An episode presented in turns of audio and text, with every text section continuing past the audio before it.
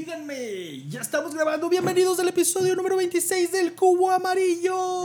25. Cállese. Aguas con el agua. Hay que cuidar el agua. Que- que- Acá acá- el- Todos somos agentes 00 tirador de agua, ¿no? Yo creo. Claro que sí, yo todavía tengo mi credencial ahí guardada. Mm, Deberíamos hablar de eso. Y como todos somos agentes 00 tiradero de agua, tiradero de agua. Vamos a empezar el episodio número 25, que no tiene nada de sentido lo que acabo de decir. Pero ya vamos a empezar, muchachos. Se los debíamos desde hace Dos semanas. dos semanas. Eh, pero eran fallas técnicas, las cuales eran, este, pues, este, demasiado complicadas para resolver ese mismo día. La semana pasada sí lo íbamos a grabar.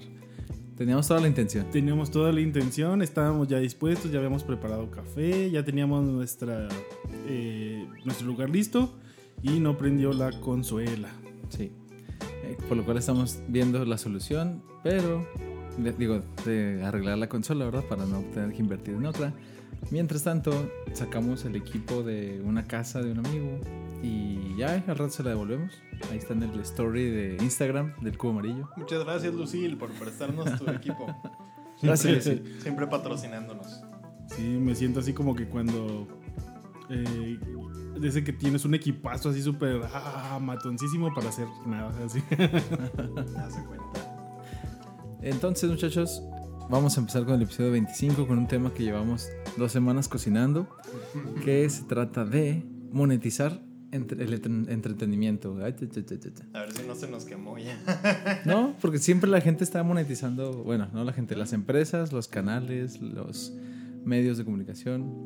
Entonces, vamos a enfocarnos un poquito a cómo sacarle jugo o, ganancia a pues, todo lo que hay ahorita de, de- contenidos nuevos en cuanto a películas, eh, canales este, como YouTube, canales de streaming como HBO Go, que aquí el que es este burgués y es el único que lo tiene es Ricardo. Fíjate que hoy en la mañana estaba viendo un video de un- unos dudes que se llaman The Future, que son es un canal de YouTube de una agencia de publicidad que se llama Blind. Este y estaban hablando precisamente sobre eso, que estamos en la edad donde la industria del entretenimiento tiene las puertas más abiertas que nunca. En realidad antes tenían mucho poder los medios de comunicación, radiofusoras, lo que eran los canales de televisión y para poder entrar casi a cualquier medio de entretenimiento, pues tenías que entregar el alma entre otras cosas. Este, y hoy en día no, o sea, hoy en día cualquiera puede empezar a hacer lo que le gusta y sobre todo vivir de eso, o sea, hoy en día existen muchas plataformas que te permiten monetizar tu trabajo e incluso recibir un pago mensual por algo que pues que disfrutas de hacer o que deberías de disfrutar hacer si lo estás haciendo.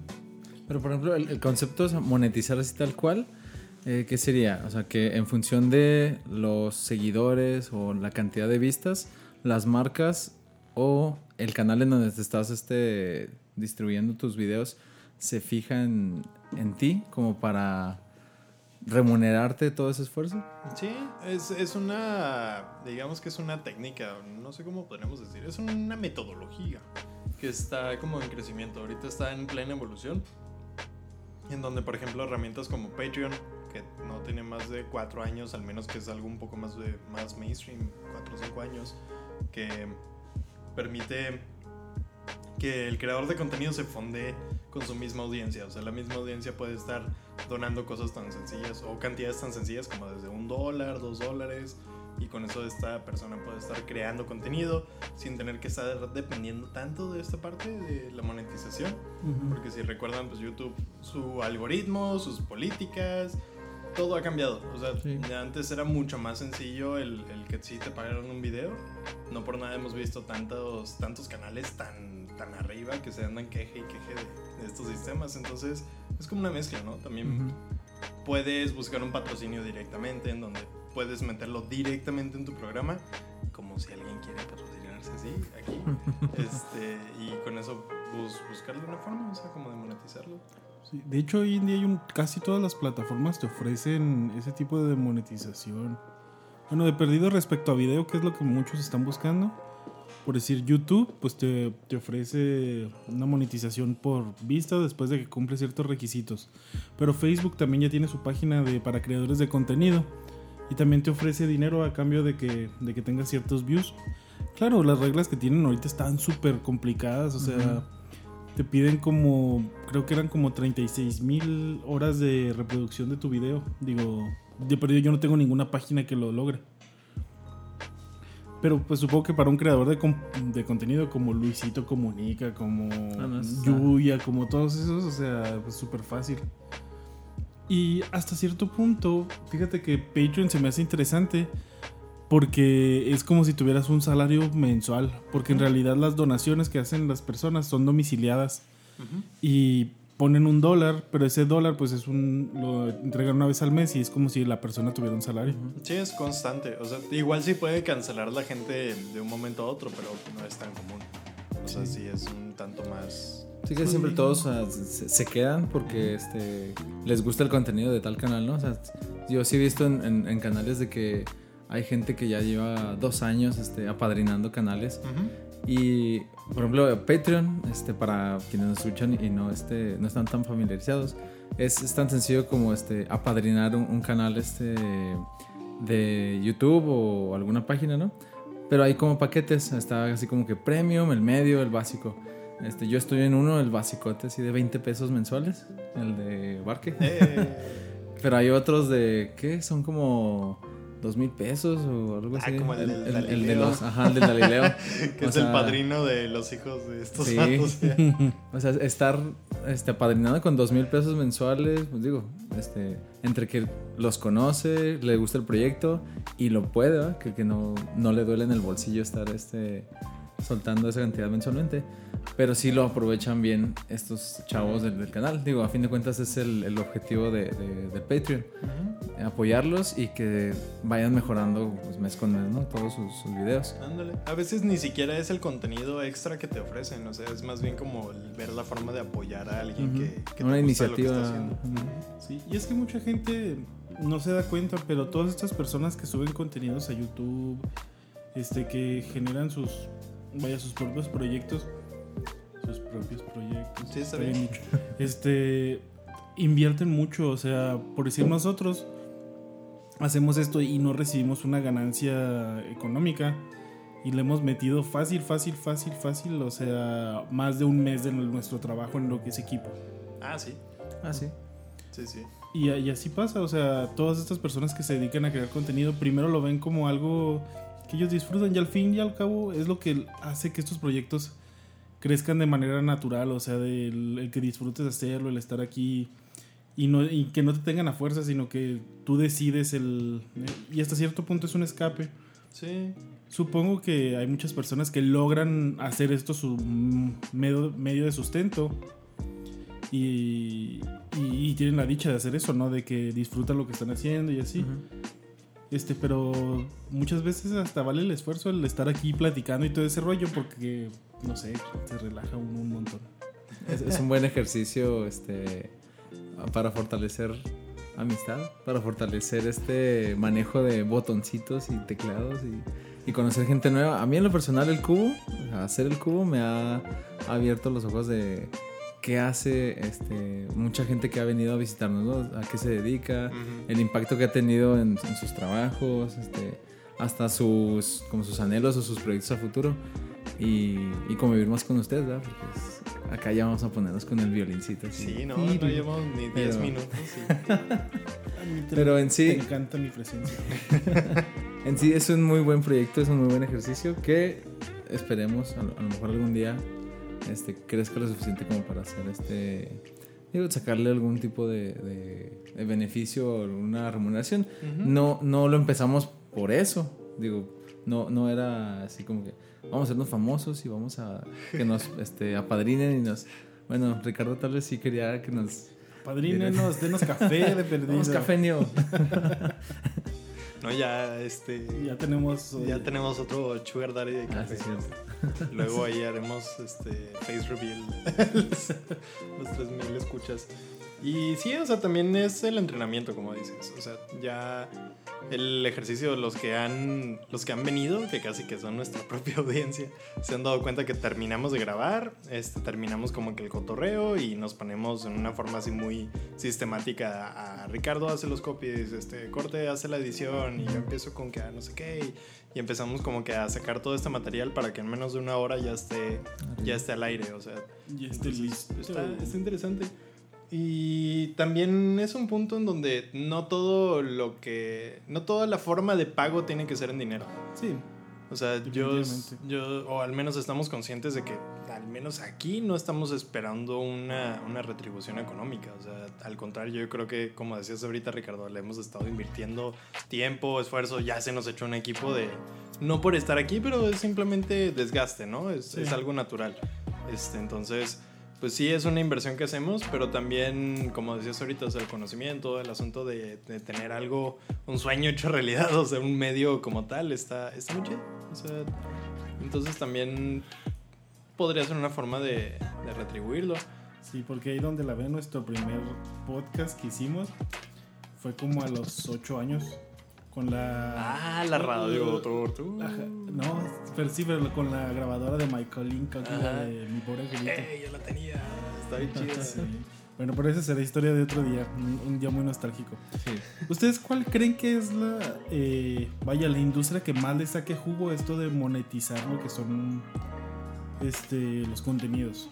Yo creo que quitando el elefante del del cuarto, este, como que lo clásico, ¿no? El cine, la televisión y como la escaleta que nos puso aquí corte, este, como que el tal cual el entretenimiento que tú pagas una cantidad fija y sabes exactamente lo que estás pagando y lo que estás recibiendo como un, paquete. O sea, tú pagas una cantidad, entras al cine, ves una película de dos horas, una hora y media y ya este, recibiste como tu, tu producto. Este, pero ahí estaría interesante analizar cómo ha estado evolucionando este tipo de, de medios y también qué otras formas han, han, surgido de monetizar. Sí. Por ejemplo, este, a mí me llama mucho la atención que, bueno, la diferencia en cuanto a consumir entretenimiento. Por ejemplo, en Estados Unidos sí se la piensan mucho en ir al cine. Una entrada vale que 15 dólares, ¿no? Más o menos, así en IMAX, 15, 20 dólares. Aquí la otra vez me costó 27 pesos ir ahí en Plaza Sendero a ver, ¿qué? John Wick 3. ¿Fuiste a Magic? Fíjate que quiero ir a conocer esa. Yo también quiero ir a conocerlo. Tengo la duda de si es bueno o malo. Pero fíjate, incluso entre Cinemagic, que es un cine, creo, es una franquicia eh, de Latinoamérica. No ah, sé qué punto yo pensé que era chihuahuense, así de que la habían creado aquí. Según yo, bueno, según yo, es de, de, alguna parte de por Argentina o Chile, algo así. Órale. Creo. Cubista, si usted sabe. Hay que investigar. Ahí mándenos un mensajito y unos boletos. Pero fíjate, ellos, o sea, con la diferencia tan grande que es en una entrada, este, que muchas películas, pues es como que su, su sustento, ¿no? O sea, de, de, cuánto este, obtuvieron en el estreno, cuántas entradas, cuántas personas fueron a verlo. Pero ya en cuanto a mercancía que venden de las películas, este, pues yo creo que es la ganancia principal. Digo, todos los cines en alimentos es donde ganan la, la mayoría, ¿no? El, el margen de ganancia es el, el, mayor. Pero todo lo que genera una película, una marca, una base de fans este, que están dispuestos a comprar el vaso, el. Este, ¿Cómo se llama? El. El palomitero, el, palomitero especial. que, de hecho, ya son más caros, a 150 o 200 pesos. Antes yo me acuerdo que un vaso costaba 40 pesos. Pero con Avengers es con la de Endgame, que todo se acabó como una semana antes de que se estrenara es una manera de este, sacarle mayor provecho a una película que a lo mejor por entradas aquí en México no les va a generar tanto, pero en cuanto a los coleccionables, la gente que está emocionada por su película favorita, y eso es nada más en el ámbito del cine, o sea, es nada más lo que uno puede gastar extra por consumir cierto tema o cierto, cierta franquicia, ¿no? Ahora vámonos más afuera, a las playeras a la, a la ropa, a las películas allá cuando salen en físico, a todos los productos que van rodeando esta, esta marca, ¿no? Que, por ejemplo, con Avengers otra vez se disparó la venta así del marketplace de Facebook de unas sudaderas especiales que, y te la vendían como, ¿a poco vas a ser el único que va al estreno sin tu sudadera de los Avengers? Y ¡pum! O sea, yo tengo amigos que la encargaron como un mes antes de- del- del estreno. Y era, pues, sí estaba bonita, una sudadera así del, del traje cuántico y todo. Amigos de corte, ¿a poco van a ser los únicos que no van a patrocinar este podcast? Uh, qué nenas. Sí, y fíjate que no nada más en el cine se ha pasado todo, por decir, los de Barkit, este Canal de videojuegos. canal, un canal de videojuegos, ellos venden sus propias camisas, pines, eh, pósters, eh, unas como eh, calcamonías ajá, y también, pero también parches. este parches. Sí. Y por decir, Luisito Comunica, que también eh, Del tiene su marca del Rey Palomo. el Rey Palomo, Sí. que es de ropa. Entonces, es una forma como de, explotar pues lo que estás generando, ¿no? Porque hasta cierto punto estás generando una fama.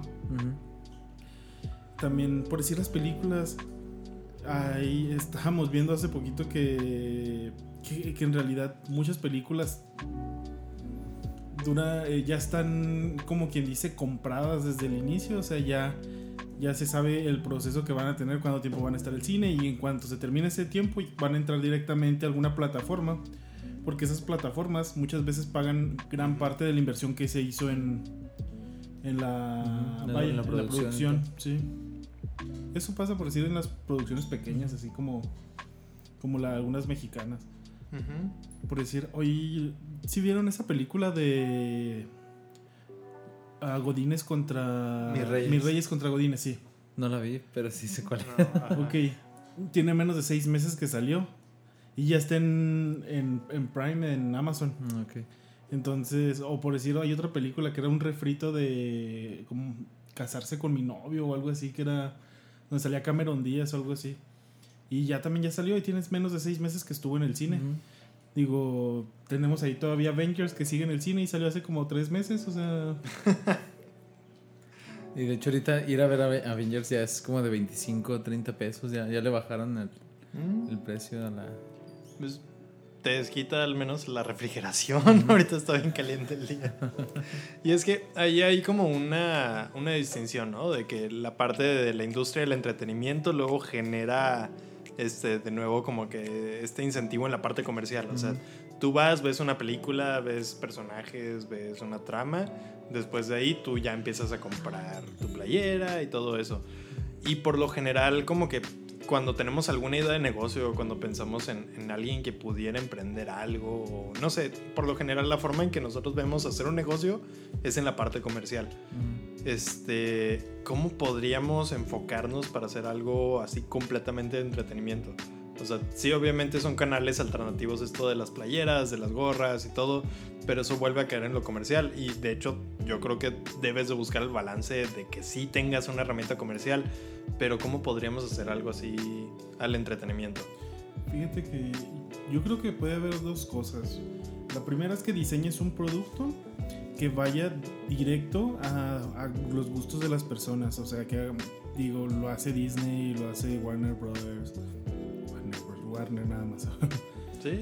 este el, el investigar muy bien a tu target y ofrecerle un producto adecuado a él pero también lo hacen de otra manera o sea también tú puedes hacer lo que te gusta hacer y esperar a que el nicho llegue a ti o sea ahora sí que a las personas que les empiece a gustar tu contenido que ellos se empiecen a acercar digo hay menos posibilidades de, de ser famoso si haces lo que te gusta porque no estás apuntándole a nada estás apuntándote como a ti mismo Ujú. pero hasta cierto punto es una satisfacción interna. Que muchas veces eso pasa con muchos artistas que hacen cosas que a ellos los satisfacen, pero que no son vendibles, o sea, no son Exacto. productos para el mercado. Y no significa que esté mal, simplemente es una forma de hacer las cosas. Está mal si buscas hacerte rico haciendo lo que a ti te gusta y no le gusta a nadie más, o sea. Pero si lo que estás haciendo a ti te satisface y coincide que es lo que le gusta al mercado, pues vas bien. Sí. Eh, pero sí, yo creo que es de esa manera, ¿no? El, el generar proyectos que vayan destinados a un nicho en específico. Si es lo que quieres es generar views, generar como este, eh, vaya, que monetizarlo.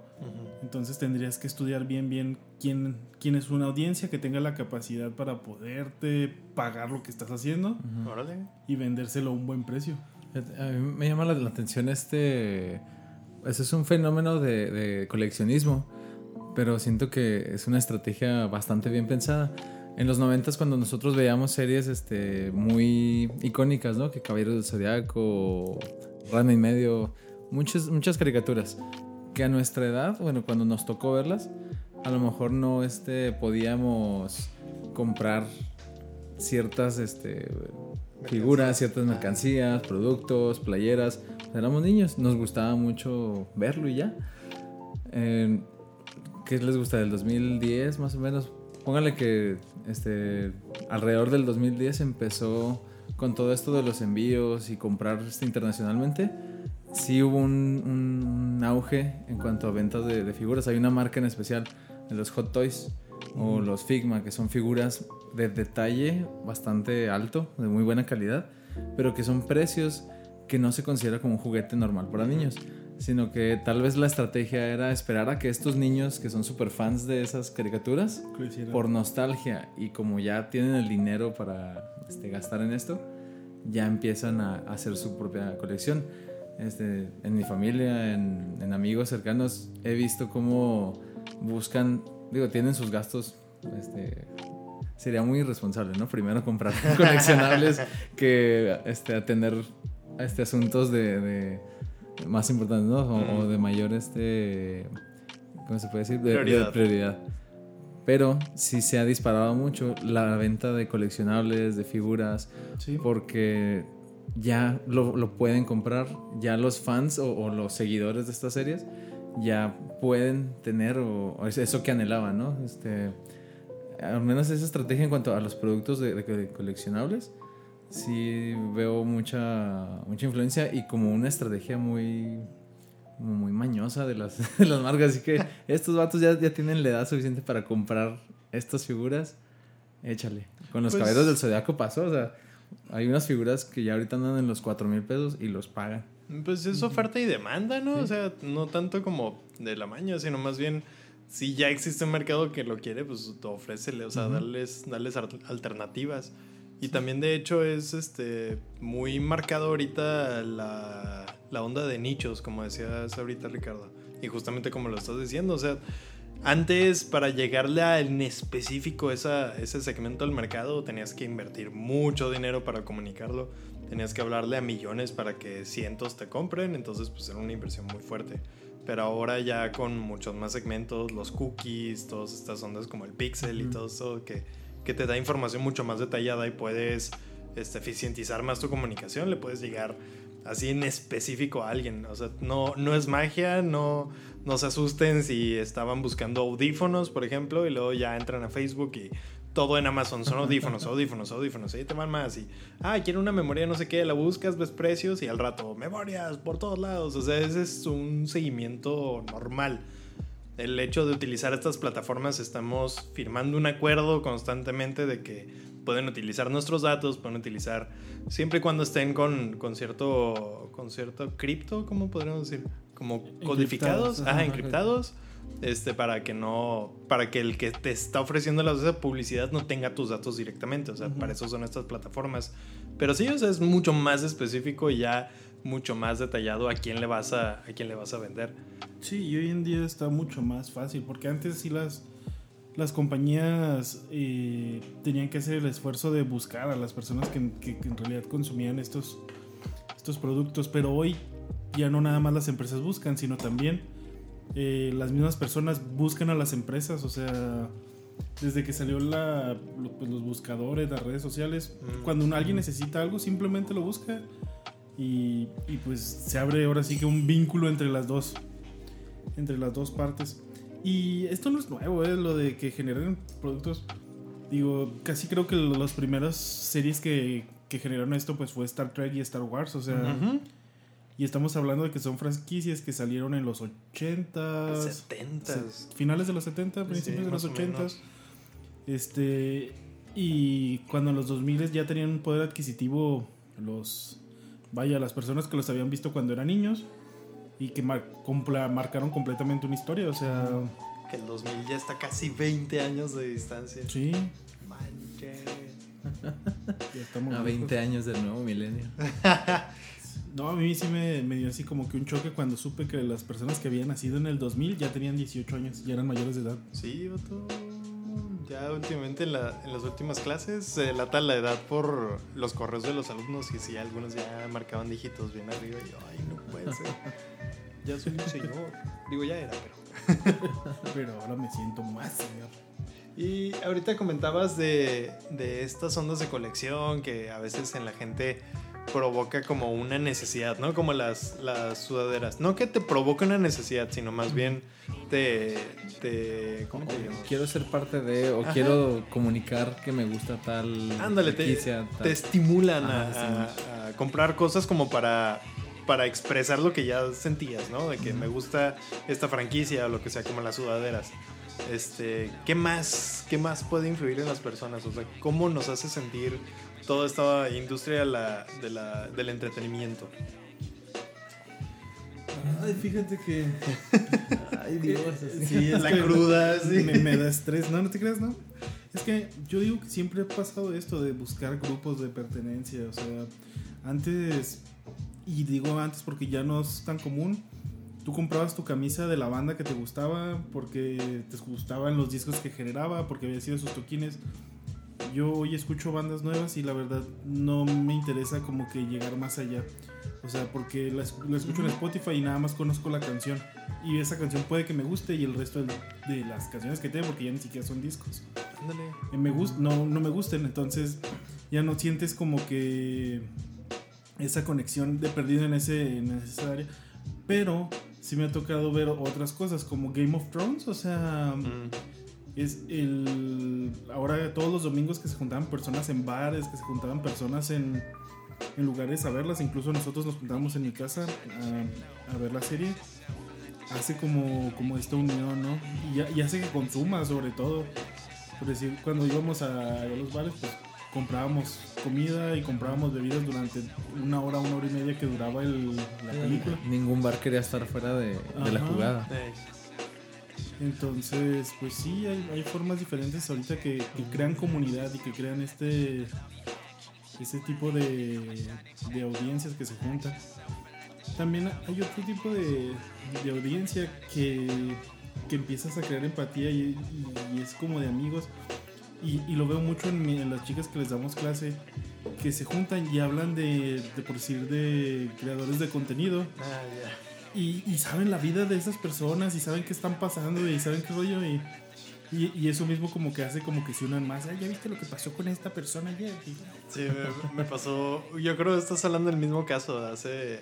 Pues antes de salir, como unas semanillas antes de salir de vacaciones, el grupo de, de cuarto estaban así. Estaba un dude poniéndolos al corriente de no, es que este dude sacó un video este, disculpándose y no sé cuándo y, y no sé qué. Y lo- ah, bueno, pues es, es cosa de esta edad, pero ya luego los de que ya van en sexto, de que chicas, ya sacaron un nuevo video y estaban todos viendo ahí. Oh, es la, la contraparte de la disculpa y no sé qué. Ah, caray, o sea, es como la nueva, la nueva novela. Es como una nueva novela, sí.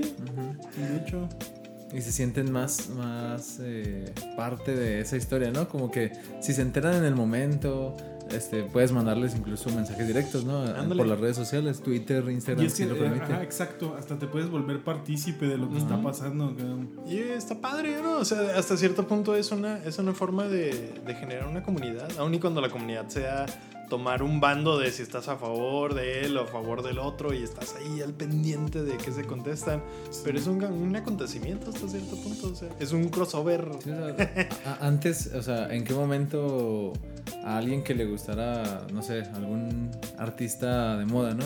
Le podía mandar preguntas por Instagram. O sea, Exacto. hoy vi a, a los chavos, a los de los de Matiz, cada quien estaba respondiendo como unas 30 preguntas en su Instagram. Entonces ese contacto, ese acercamiento con los fans, o sea, ¿cuándo se, se veía? Entonces se hace un, un- un lazo, ¿no? Se, se apega más el fan todavía, aparte de las canciones, a la personalidad, a la forma de que le contestan sus preguntas. Sí, fíjate, y hablando de eso, de, de, de que los artistas se volvieron se volvieron seres humanos y ya podemos interactuar con ellos, porque antes así de que. En su vida, y bueno, yo creo que en tu vida, un artista así como, no sé, Michael Jackson, soñaste así como que le pudieras preguntar algo y que te fuera a contestar. Y hoy en día es algo posible, o sea, tú puedes, este, alguna banda X que te guste Coldplay y puedes escribirle algo ahí y, y- y- y posiblemente te puede contestar.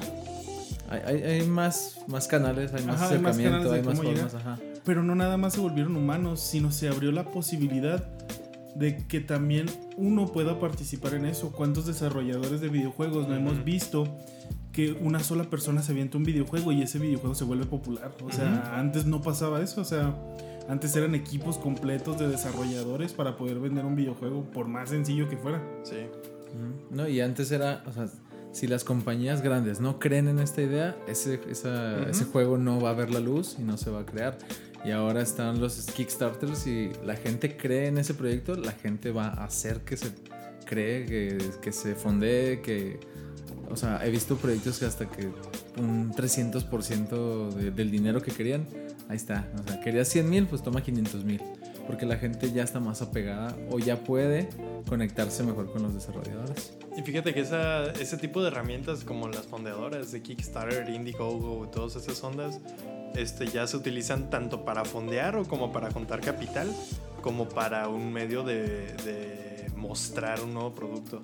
O sea, ahí, por ejemplo, The Oatmeal, ¿no? Este dude que saca juegos de mesa, el de Throwing Burritos, y Kitties on sale, Fire y toda esa sale. onda. O sea, obviamente tienen dinero para lanzarlo sin pasar por ahí. Y no es tanto como que necesiten el, el capital. Tampoco es como que se aprovechen de la gente. Al contrario, están dando mucho más barato su producto para, para que la gente los, los, los apoye. Pero es más bien como una forma de potencializar machín el, el- la introducción del producto al mercado. O sea, en lugar de esperar a que orgánicamente la gente los empiece a notar, lanzas una campaña Kickstarter en donde ves que la barrita verde va cada vez subiendo y que los primeros lugares se van acabando. Entonces, como que genera un poquito más esa, esa comunidad, lo que estábamos diciendo. Sí. De hecho, sería casi, casi que el pegamento de todo esto, ¿no? O sea, como que la, la industria del entretenimiento se basa mucho en comunidades. Podríamos caer ahí. De hecho, sí, yo creo que casi creo que. Yo creo que casi creo. Yo, la- yo creo Se que la industria se, se mantiene de eso, o sea, de que encuentres tu nicho, o sea, de que encuentres tu. eh, personas que en realidad les guste lo que estás haciendo. Y, y la verdad, eso se hace creando comunidad, o sea, hablando con ellos, platicando, contestándoles sus preguntas.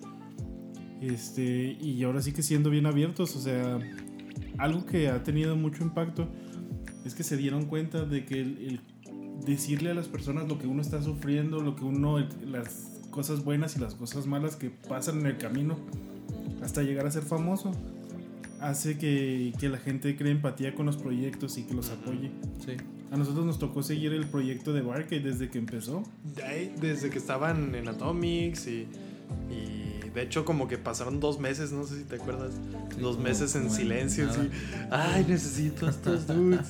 y estuvo muy chido, o sea, desde el principio como ver cómo se Sí, formando. desde que subieron el primer video de que no, pues a lo mejor vamos a hacer esto, a lo mejor otros vamos a tener que buscar trabajos Sí. para mantener. Y estaban casi llorando porque iban a. Y al final, pues les resultó muy chido porque hacen contenido bien perro, o sea, Sí. y encontraron ahí también. Fíjate que la otra vez estaban, están justamente diciendo eso, o sea, cuando estaban con, preparándose para el E3 y que siempre entra el debate de si son un medio o no, Ajá. y estaban de que no, es que la verdad no somos tan un medio, o sea, puedes llegar y sí consumir y entender qué está pasando en la industria, pero más bien la gente llega aquí por nuestro cotorreo, o sea, casi casi es una extensión de ya te digo y toda esta onda de, de náutico que traía. Y es más bien como seguir este cotorreo. Porque dicen, se nota un chorro cuando sacamos un video que fue viral y llega un buen de gente y no entiende qué está pasando. O sea, de que porque hablan todos como el perro y porque, o sea, como Sí. que trae más bien ese Ajá. cotorreo de, de, de que son barcade y puedes con ellos consumir todo lo de videojuegos. Aunque muy probablemente no encuentres tanto contenido directamente de videojuegos. Sabes que ellos lo han dicho, lo que a ellos les gusta es, los que- es lo que van a cubrir, es lo que van a, Sí, a grabar. Se me hace bien chido eso. O sea, esos monos son buenísimos. la- su método de venta, el que te transmitan cómo disfrutan los videojuegos, han hecho que hasta nosotros nos han, nos han hecho comprar videojuegos. O Sí. sea, eh, Muchos. Sí. Y, y también pasa, o sea, yo digo que es, es parte de, de la fama, es parte de, de este crecimiento que tienen. También el pulso de la República, mm, que simplemente ellos también dicen, ¿sabes qué? Es que si te vienes a informar de cosas, pues estás en el lugar equivocado. Nosotros ni siquiera somos periodistas porque no nosotros no buscamos las notas, o sea, yo soy el que entra referente y bajo el primero que agarro y es lo que te leo. Y ellos mismos lo dicen, o sea, Fíjate cómo ellos se mantuvieron casi. Bueno, yo sí los he seguido desde hace mucho, pero no desde el principio. Mm. Pero al menos dos años yo creo que sí estuvieron como en esa penumbra, ¿no? Batallando. Hasta que sacaron su, su tienda, su mercancía. Y luego este empezaron con las alianzas con HBO y luego con la radio. O sea, sí. sí crecieron mucho. Y la forma en como, o sea, como que el pulso tal cual de YouTube es una fórmula y es con ciertos sketches. Y todo lo demás es como una extensión de, de su de, de lo que originalmente crearon, ¿no? O sea, Y lo, de lo hecho- de HBO es, es, Y, y ahorita su negocio fuerte no es el pulso, no es eso, ellos ya generan contenido, o sea, Sí, ya son una, una casa productora. una ¿no? casa productora de youtubers, o sea, Máquina 501 que genera tanto contenido de, de portología estaba ahí, Sí, está... estaba este, creo que Paola del Castillo también está ahí, este, Uno de O'Farrill. Bueno, no, no recuerdo bien cuáles, pero sí había como que una extensión de los de Comedy Central o algunos, este... de Casa Está De Comedy. casa comedia. eh, Casa Comedy. Sí, ya, ya hay varios, o sea, incluso ya muchos eh, estandoperos están optando por subir sus propios contenidos. Y hay algo muy interesante con ellos. O sea, este. Escuchas la radio de la República o lo ves si, si estás en YouTube o en Facebook. Este, y son de una forma, ¿no? Son como que casi casi lo más. No lo más transparente, pero sí lo más este, improvisado que, que los puedes encontrar. Pero luego ves el pulso y ya cada quien tiene así casi su personaje. O sea, ves a Víctor y Chumel interactuando acá bien a gusto en la radio y luego los ves en el pulso y son así como enemigos mortales y Chumel hasta se ve enojado y así lo ves en persona y es un, es un vato así como bien como diva, no sé, o sea, es muy diferente. Y se me hace muy chido eso, o sea, de que puedan, puedan hacer esas diferencias y que no se sienta como el mismo contenido nomás en diferentes temas. O sea, que sí sepan cómo, cómo encontrar la esencia de cada, de cada una de las piezas. su audiencia es un tanto diferente. O sea, la Sí. forma en como está hecho el de HBO al, al pulso de YouTube Sí. es este, muy, muy diferente. Y la verdad, Hasta con el triple de, de- de guionistas y el triple de, Sí, de no, es presupuesto para producciones y sketches. ¿no? Es que ponte a pensar, sacan dos episodios a la semana del Pulso, sacan un episodio de De HBO hecho, y sacan cinco episodios de la radio. Igual que los de la radio, como que no los preparan, nomás hacen las notas y de ahí ya. Ajá, ya, vámonos. Este, pero de todas formas Es está, un buen está de pesado. sí. Nosotros con un cubo estamos hechos garras, o sea. Acá, Estamos así sí, Sí, cierto, es así hechos garras. Ver, Siguiente tiempo. episodio, nos retiramos, chicos. Bueno, fue, fue bueno durar 25 episodios. Es el 25 Ah, por cierto, hablando de todo esto. Edgar, si nos estás escuchando hasta ahorita, felicidades por tu cierre de primera temporada. Este, como recuerdan, nuestro podcast hermano Leven Anclas, este, que ha estado aquí presente, de hecho, en el episodio de, de Mentores. Este, ahorita acaba de cerrar su primera temporada. Eh, tuvo una oportunidad, justamente el último episodio habla de cómo tomar estas oportunidades, de cómo este, superar los miedos y todo esto, que está muy interesante, se los recomendamos. Y pues eso va porque él tomó una oportunidad que va muy encaminado en lo que él quiere, pero eso involucra dejar a un lado algunas cosas por, por el tiempo, o sea, básicamente el esfuerzo, el tiempo, infraestructura y cosas así. Entonces, pues de parte de todo el cubo, Edgar, te deseamos lo mejor.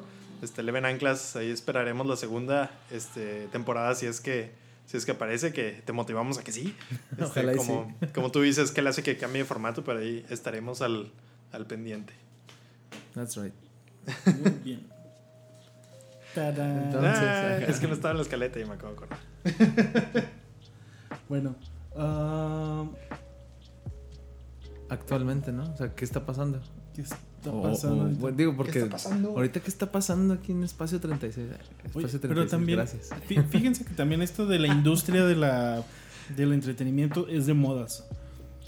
Ah, así como nosotros que entramos en esta época que se podía, se facilitaba un poquito más hacer los podcasts, pero ahorita por decir de hace tres meses, dos meses, ahorita hay, se aumentaron como 500% el- Sí. la cantidad de podcasts que hay. Sí, de hecho. Y de la gente que los consume también, o sea, Sí. exponencial. Así es. Ay, Eh, Entonces, va, va a haber esto de que también la industria del entretenimiento va a empezar a evoluciona por modas también. Y estas modas también abren nuevos, pues, nuevas puertas para que otras personas eh, alcancen a, a ver estos contenidos. Pasó cuando recién ingresó es- eh, Spotify, o sea, muchos artistas empezaron a subir sus contenidos. Y también abrió muchas personas, a mucha puerta, personas que no, no escuchaban música nueva, empezaron a escuchar música nueva. Y al mismo tiempo hubo, un- hubo una oposición a este tipo de plataformas. Así Igual es. que Netflix y Steven Spielberg, ¿no? De que siempre han traído ahí su pique de que Sí, que Spielberg no era cine. que- Ajá. Entonces, pues sí. De hecho, justamente ayer estaba hablando con mi chica. Estábamos en el cine y le estaba diciendo, es que para mí, o sea, el ir al cine ya es canasta básica, o sea, sí es un gasto, entre comillas, innecesario, porque pues no es, no es esencial. Pero para mí es bien raro de que, por ejemplo, viene Toy Story 4 y como no la voy a ver, o sea, casi siento que es mi obligación el seguir todas estas franquicias, el seguir todas estas películas. Y ahorita que estamos en la en esa rachita en donde empiezan a pum, sacar todas las películas del año, bueno, las fuertes del, de esta temporada, ¿no? De verano. Sí, Entonces- fíjate que te igual me pasa. Yo también estoy casado con ciertas franquicias. O sea, yo no puede salir película de Star Wars sin que no vaya al estreno. No puede pasar película de Marvel sin que vaya al estreno. Y hasta DC que no hacen cosas tan padres. o sea, voy porque simplemente por el amor a la marca que ya le tenías desde niño. O sea, pero se- sí lo sientes así hasta como dices una, una obligación. Ya viene la nueva Star Wars, deberíamos de irnos como cubistas todos ahí ya, disfrazados. ¿Sabes qué, qué otra cosa está como en, en auge? Las en live action que ahorita andan con los rumores de quién va a interpretar la de la Hércules en live action. Oh, y la de las, la sirenita. Esas dos son las que están en, en producción. Ah, creo que la de la sirenita tenían contemplada La- a la Hit Girl. No me acuerdo cómo se llama. no, yo leí que a la, la Spider-Man. Esta mm, Zendaya. Zendaya. Zendaya. Ah, esa chica trae todo. Pero esas dos son como las, las que están en, en puerta. Digo, el Rey León ya en un mes creo se estrena. Sí, pero Rey León, Rey León es Ajá. casi pro CGI. ¿Qué te- ¿Quién te Sí. gusta para Hércules? Zac Efron Mm, quedaría chidillo. Más o menos. No, hay, hay un rumor Zac de un Efron ya está muy grande para el personaje. La, la, la que dicen que va a ser Meg es la que era la novia de Aquaman. Este, Mera. Mm. Bueno, esa actriz. Esa mera. Esa Mera. Entonces tienen Mera. que agarrar un, un actor más o menos de esa edad. Y Hades, Benedict Cumberbatch, el Doctor Strange. Ah, qué perro. Eso es lo que andan así interpretando. Por la, Sherlock forma, Holmes. por la forma del rostro se hace que le quedaría bien. Sí, sí. No, y luego como el- hizo el Smog. El Smog. Ah, sí, el- el Hobbit. dragón del Hobbit. Ujú. Se ve que va, que va a quedar bien perrón. Y, o sea, a fin de cuentas, la táctica ahorita es como presentarle a todos los niños estas nuevas versiones, ¿no? Que los clásicos en, en dibujos, en este, la, esa animación que nos tocó a nosotros en los noventas, eh, pues ya son como, a lo mejor para muchos niños, el Rey León en computadora va a ser su Rey León, o el- Ándale. la, la, la sirenita con actores o con este CGI, CGI, va a ser este la, la película que a lo mejor cuando sean grandes es la que van a, a querer mucho, ¿no? La que van a querer ponerle a sus hijos. Sí, pero Este- de todas formas, pues, este, por ejemplo, el tráiler del Rey León que sale la, la cancioncita esta de cuando está el Mufasa entre las nubes y todo Ajá. eso, pero en versión así remasterizada, así te saca la Sí. lagrimita, o sea, sí, está, sí se ve muy, muy buena. A mí ya, ya me tocó ver el tráiler en el cine y hijo Sí, se te siente así pega. piel chinita así al 100%. Sí, ya, yo creo que esa película va a ser de esas que vas a verlas varias veces por el puro soundtrack. Sí, y fíjense que yo creo que Disney batalló para empezar a hacer los live action bien, pero ahora con Aladdin yo siento que hicieron muy muy buen trabajo sí. y espero también que con El Rey León sea algo muy bueno. La verdad, porque si es una película que tiene demasiado demasiado fan y siento que si lo hacen mal pues van a echar un montón de personas al- quejándose. o sea. Fíjate, hablando de, de errores, este, a lo mejor muchos que nos escuchan no están fami- familiarizados con ciertos personajes de videojuegos, pero anda el rumor o andan muchas teorías de que la, la película, la de Sonic, que fue a propósito sacar el tráiler, o sea que muchos este, diseñadores eh, ya, ya profesionales sí, del medio decían, es que no es, no es posible que una casa productora se arriesgue a sacar un tráiler con un personaje diseñado tan diferente al original. O sea, muchos diseñadores así en, Reddit o en, en foros decían, es una táctica para generar este Ruido. bastante ruido en cuanto a que la gente se queje de ese diseño y estén a la expectativa del nuevo diseño, estén a la expectativa de para cuándo resolvieron esos, eh, esos diseños tan feos y cuándo va a salir esa película para ahora sí ir a ver y juzgar Ajá. si funcionó todas esas quejas, todos esos, todo ese ruido, todo este entonces, Podría porque si dicen que sí, es un, es movimiento que no, o sea, no es así como lógico para una película que se le invierten pues, millones, ¿no? En, en producción. Y aunque no quede tan pro, pero con que se parezca a Sonic, ya la gente va a estar, ah, está chido. Aparte dicen, iba a salir otro. entre que pues ya casi casi pegándole a Star Wars entre noviembre y diciembre, entonces o sea, sí es algo más más más pensado, o sea, algo más allá de que eh, se equivocaron o se aferraron a un diseño feo. O sea, era generar el ruido suficiente para causar expectativa y poder generar a lo mejor más ganancias en el momento que fuera a salir, que va a ser tipo marzo 2020, ¿no? Más o menos. Entonces, como digo, acá por el lado que dices Disney no se la podía jugar a hacer live actions este, gachos o a, a hacer que la audiencia se enojara con las franquicias que tanto eh, quieren. Por ejemplo, mi novia le fascinó Aladdin y, y cantó las canciones y, y quiere verla otra vez. Este, imagínense que hubiera sido mala, o sea, que no hubieran respetado la- la- las canciones, los personajes, la historia. Fí- Fíjate que es ahí las adaptaciones de Disney son muy muy muy parecidas a, al inicial, o sea, tanto La Bella y la Bestia como Aladdin, como Dumbo, sí se parecen mucho a la historia, prácticamente te la están volviendo a pintar desde otra manera. Bueno, Dumbo no tanto. Dumbo no, ajá. Este, pero el problema, yo digo que es cuando haces adaptaciones de algo diferente a, a otro medio, por decir, del libro a la película, de videojuego a una película, porque ahí empieza a cambiar todo, y más si juegas con la nostalgia. ¿Cuántos de nosotros no nos tocó ver en el 5 la película que sacaron en los 90 de Mario Bros? O sea, sí, ya es de culto de lo rarísima que es. Ajá, y, y- y es porque dijeron, bueno, salió en los 80, muchas personas les gustó el Nintendo, pues vamos a hacer algo así. Oye, ese estaría bueno para el ciclo de películas piteras. Ah, sí. Amigo cubista, si está interesado en una tarde de películas piteras, este. Eso es demasiado. Estaría interesante hacer algo aquí. Pedirle Sí. aquí a espacio un espacio. Sí, díganos y aquí lo invitamos, le mandamos una invitación personal. Que traiga sus palmitas y listo. La de Street Fighter también es muy, muy, muy, muy pitera. Pero se parece de perdido. Street Fighter, ¿no te sientes tan decepcionado?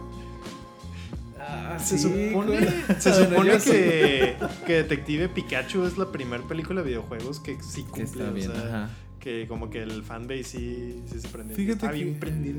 A mí se me figura que por decir Tomb Raider hicieron bien el trabajo Sí, con, de- con ajá. Angelina Ah, bueno. Bueno, Yo más bien pensaría con La la, otra, nueva. ajá, la... Con Vikander, Alicia. Sí, con, y con la nueva. Pero si te fijas, es una Croft. franquicia de videojuegos que, o sea, es, es como un poco más realizable en cuanto a una película. Ujú. Porque el, el- el tipo de videojuego es una, es una película con comandos. Sea, el videojuego está inspirado en una película. Básicamente, o sea, Tomb. Raider está inspirado en Indiana Jones. Entonces, pues sí. por- y porque ya había otras películas, eh, quieras o no, antes de, de la nueva Tomb Raider, que habían hecho bien el trabajo. Por decir, Final Fantasy, que sacó su animación. Ah, bueno, animadas han habido bastantes. Sí. Bastantes muy buenas. Resident Evil también ha sacado películas muy buenas animadas. por decir, las películas de Resident Evil, las live action. Ah, no, o sea, random, las animadas son las buenas. Live Sí, action es- bien, bien curas. Las actuadas estaban muy raras. Cuidando mi reputación. No, no, eh, las animadas dije. Sí. Y la verdad, sí, o sea, se, se ha jugado con la nostalgia desde hace rato. Este, de que sale un personaje, una historia que causa, causa mucho auge.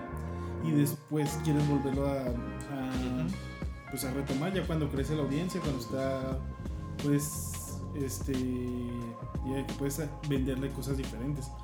Y también pasó el fenómeno de Harry Potter, que Harry Potter creció con toda una generación y le estuvo vendiendo a los mismos chavos Desde que estaban Ah, en secundaria hasta que estaban en universidad. O sea, y creció conforme. Y eso se me hizo algo sorprendente. O sea, cómo, cómo lograron que una historia pudiera cautivar a- al mismo público durante tanto tiempo. Sí, adaptándose. Y por eso hoy en día hay tantas personas con las reliquias de la muerte tatuadas. O sea, Ay, sí es cierto. hay un montón de personas que tienen este tatuaje. O sea, ¿Dónde se tatúa el, la del el infinito? decir? ¿Dónde te tatúas? Por ejemplo, la, la mariposa es como que en la Yo lo he visto parte así acá, en el ¿no? antebrazo. yo lo he visto aquí en esta parte, de, en atrás de la. Ándale, abajito de- del Sí, cuello, ¿no? del Por cuello, atrás. sí. No sé cómo se llama, no conozco el cuerpo humano. Sí, he visto un montón de personas. Y en realidad, y es que en realidad esa historia marcó a muchas personas, tanto en los libros como en las Ujú. películas. Y, y por eso hay tanta mercancía de, de ellos. Incluso ahorita todavía hay muchas personas que están enamorados con la franquicia y ya no son de esas mismas generaciones, pero como vieron que sus hermanos, que sus papás, que sus primos les interesaba mucho, pues empezaron a, a generar a generar ese gusto. Y ahorita lo que están tratando de hacer es como que, ah, bueno, vamos a contarles otra historia para mantenerlos entretenidos. Que están buenas, por decir la de animales fantásticos y cómo encontrarlos. Es buena, pero ya no tiene mucho que ver, ya no, ya no tienes ese desarrollo con el personaje que se podía presentar con la historia inicial. Y hay algo muy interesante, o sea, el asunto de, igual que una marca no es de la empresa que la maneja, sino del- de los consumidores, también una franquicia llega a ser más de la audiencia, ¿no? Porque, por ejemplo, esta, ¿cómo se llama la autora? J.K. Rowling. Rowling, ah, J.K. Rowling, trae una onda ahorita bien rara, o Va sea... a hacer otra serie nueva, ¿no? Deja tú, o sea, está como que, ah, no lo esperaban, pero este Hermione era de Ah, tez sí, negra sí. Y, y. Ron era bisexual y este y con este en el closet y, o sea, trae ahorita una onda como de reestructurar su propia, su propia novela, nomás para que embone con, con la nueva, con no sé, con las nuevas tendencias, la nueva agenda, lo que quiera. Sí. Pero como que ahí es donde la gente está de, oye, espérate, o sea, ya había cerrado bien, ya eso ya lo hice, ya lo hice mío, ya me la tatué a veces y, y tal vez como que el hacer estos cambios no que esté bien o que esté mal, sino simplemente pues son cambios que, que ya como que no tienen lugar, o sea, no estamos ni a favor ni en contra de, de todo eso, sino simplemente como el respetar ya esta idea, ¿no? Podrías hacer un remake, como por ejemplo este, todas estas ondas que decíamos de Aladdin y así, que cambiaron. Por ejemplo, Jafar este, es muy diferente sí, al, sí. al de la, al de la caricatura. O sea, no te impone, no te asusta por en sí, sino más bien por cómo piensa. Lo hicieron como un poquito más este, ágil, más como ladroncillo. Entonces, eso está padre que logren esa aproximación, pero hasta cierto punto respetando el, el material de, de inspiración, ¿no? Como decían. Sí. Con, con J.K. Rowling como que quiere mantener vigente Ándale. o siempre estar haciendo, así como decíamos con lo de Sonic, ¿no? hacer Ajá. ruido o mantener a los fans al pendiente de qué Ajá. otra cosa se le va a salir o va a modificar. Porque incluso hay, hay una obra, bueno, esa obra es en la que aprovechó, ¿no? The Child's Curse, ajá, ¿o cómo se llama? el, el muchacho este, embrujado. El chavallo. Ajá, el chaval. Y esa obra pues tiene en, Nueva York pues ya bastante tiempo y eh, el libro como tal es el guion, no es así como este libro libro, ¿no? Pero pues digo, si tiene una mina de oro que ya por este 10, 15 años le ha generado o a lo mejor pues que, que le cuesta o no batalla nada en irlos este ir soltando ciertos datos, ir haciendo este ¿cómo se dice esta palabra? Así como generar pues sí, como muy mucho ruido, o sea, hacer, hacer que la gente esté comentando constantemente. Ándale, y por ejemplo ahí este, esta Hermione sí es muy aceptada porque se entiende como otra, como otra pieza, otra extensión, otro, hasta otro universo, ¿no? Y ahí sí, ahí sí quedaría muy bien, o sea, pero el asunto como de querer embonar y, ah, siempre estuvo ahí, no lo sabían, es como lo raro. Por ejemplo, este, sin hacer tanto spoiler, pero en la de Aladdin, no sé si a ustedes también les pasó lo, les pasó lo mismo, de que cuando van entrando, que la del príncipe, Ali, no sé qué, Ajá. y el genio en la original, cuando este, era la voz de Robin Williams, se iba transformando en un niño, y luego en un viejito, y luego como en un, en un guardia, Ah, y era sí, como una sí. forma de, oh, mírenlo, y así como que le iba, iba eh, no sé, como je- moviéndose a la gente de los niños se prendían y así. Y en esta parte, o sea, Will Smith sale un momentito nomás vestido de, de mujer y ya. Y yo sí me saqué de onda así. ah, caray, pues es, muy, es una parte como muy emblemática, así. Sí. Barbona y todo. Pero luego vi que esa otra escena la había, la había improvisado Robin Williams y luego ya readaptaron la animación.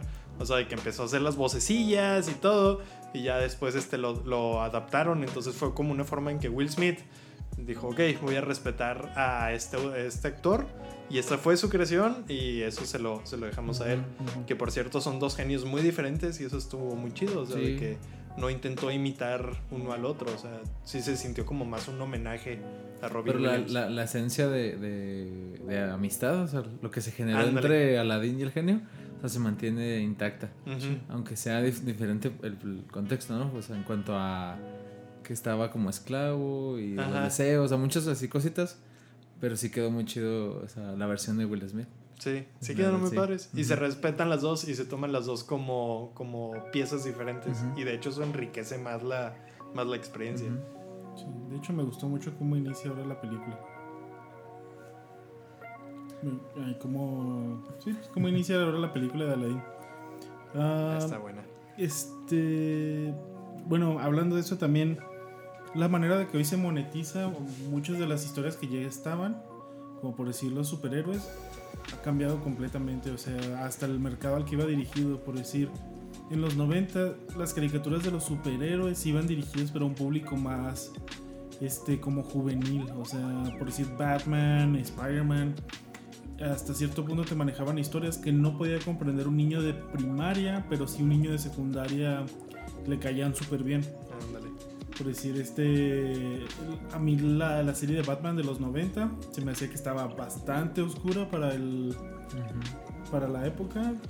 Y por decir, Spider-Man 2040, no me acuerdo. La, la que era por computadora, la, la de MTV. Ajá. La de- También Ah, se- ya, estaban bien raros. ya está un poquito Ajá. más evolucionada. Este. También el la historia de Spider-Man, esa, la de que sale Kingpin, que salen todos esos superhéroes, también está bastante madura. Ujú. Y hoy en realidad, a pesar de que las historias que nos cuenta Marvel están para todos, desde niños de, de primaria hasta adultos, dividen por, por los productos que están vendiendo a, a sus audiencias, por decir. El material que sacan de para los niños en las jugueterías está sorprendente, o sea, pues, abarca de todo, o sea, me ha tocado ver desde legos, desde máscaras, guantes, figuras de acción, los vehículos, o sea, todo, todo, todo lo que te imaginas. Mascaritas, mini, bueno, disfraces, Sí. sí, todo. Ujú. Para ese público en especial. Y para adultos están las otras partes, por decir, el guantelete este de... El de Hasbro, el, el- el- grande. Dices, sí. no manches, como 6 mil, 7 mil pesos esa cosa, o sea... Órale. Y es para un público adulto, o sea, es para que lo compres y lo tengas en la oficina, pum. Y Pum. ya. Yo tengo el guantelente. Que por cierto, Disney puede manejar su mercancía todo. O sea, no sé si recuerdan la de Homecoming de Spider-Man. Sí. De que sale el compa de, ah, vamos a armar la estrella de la muerte de Lego. Así Ajá. una pieza como de 15 mil pesos. Y ahí la tienen en pantalla y le hacen como 3, 4 secuencias y todo. Y claro que todo el mundo queremos armar Sí. una. O sea, es como medio y todo así a la vez. Sí, la neta yo sí quiero uno. Y de hecho ahí, por ejemplo, podría ser una de las razones por las cuales los The Defenders, los, los defensores no Los salieron en Netflix. Ajá, no salieron en, en Endgame ni nada, ¿no? O sea, Es que era Como difícil que- acoplar ese universo a lo de los al público más infantil. Sí. exacto, o sea, Las porque historias eran más, más oscuras, más maduras, más... sale Luke Cage en pantalla y un niño puede decir, ¿quién es él? Y va a ver su serie y, ay Dios, ¿qué es esto? O sea, No, sí es hay muy, cosas de- muy, que muy no deben ver los niños. Entonces, sí. Sí, por ejemplo, A- está... A, mí se me hizo súper buena. o sea, Está muy No, sí buena. está muy buena. perrísimas. Pero adaptarlas a, un, a un universo o a unas películas que son para todo el mundo. Sí, o sea, Ahí sí está. Sí. ponle Jessica Jones a un niño y crece traumado, o sea... Y, y como que sí hubo intención de mezclarlas, porque al principio ves series de Jessica Jones y de Daredevil, Sí. y hay referencia a, las, a lo que había pasado en Avengers 1. Sí, en la de Nueva York. Pero, pero yo digo que estuvo bueno eso que marcaran su distancia. Hay, hay problemas con algunas series, por decir, a mí no me gustó nada, nada, nada Iron Fist y le tenía mucha esperanza porque es un superhéroe muy chido. Este, más bien como que no me gustó la personalidad que le dieron. Pero si se fijan, ese tipo de series no había ninguna manera de comercializarlos más que la serie, o sea, monetizarla a través de vender una plataforma.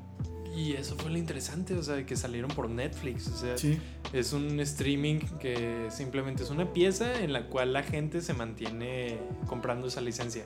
Y no tanto como cuántas personas lo compraron. O sea, no, no gastamos un dinero directamente para adquirir una de estas franquicias. O sea, entonces sí es un, es un modelo muy diferente. Ahora sí que literalmente votas con tu, con tu cartera, o sea, de que la ves porque quieras o no es un costo de oportunidad. Ellos supongo que, que ven, ah, bueno, dentro de tu membresía, ¿cuántas personas están viendo esta serie? Pues sabes que pues tantas personas, ah, bueno, pues es un buen número, vamos a seguir produciéndolo. Exacto. Sí. Y, y así le asignas porque en realidad lo más que puedes ver de series al día son 24 horas de serie. No puedes ver, no puedes ver más. O sí, sea, o sea, en el caso más extremo. ajá, y, son, es un costo de oportunidad que estás escogiendo ver. Sí. Sí. O incluso si lo vemos no tan, no tan al extremo humano, o sea, dejar prendido una tele Ujú. 24 horas es el tope, o sea, no, no puedes superar eso. Es buen, es un ejercicio. Órale. ¿Usted qué opina, amigo cubista? ¿Qué, ¿Con qué se entretiene usted? ¿Qué es lo que usted busca en esta industria del entretenimiento?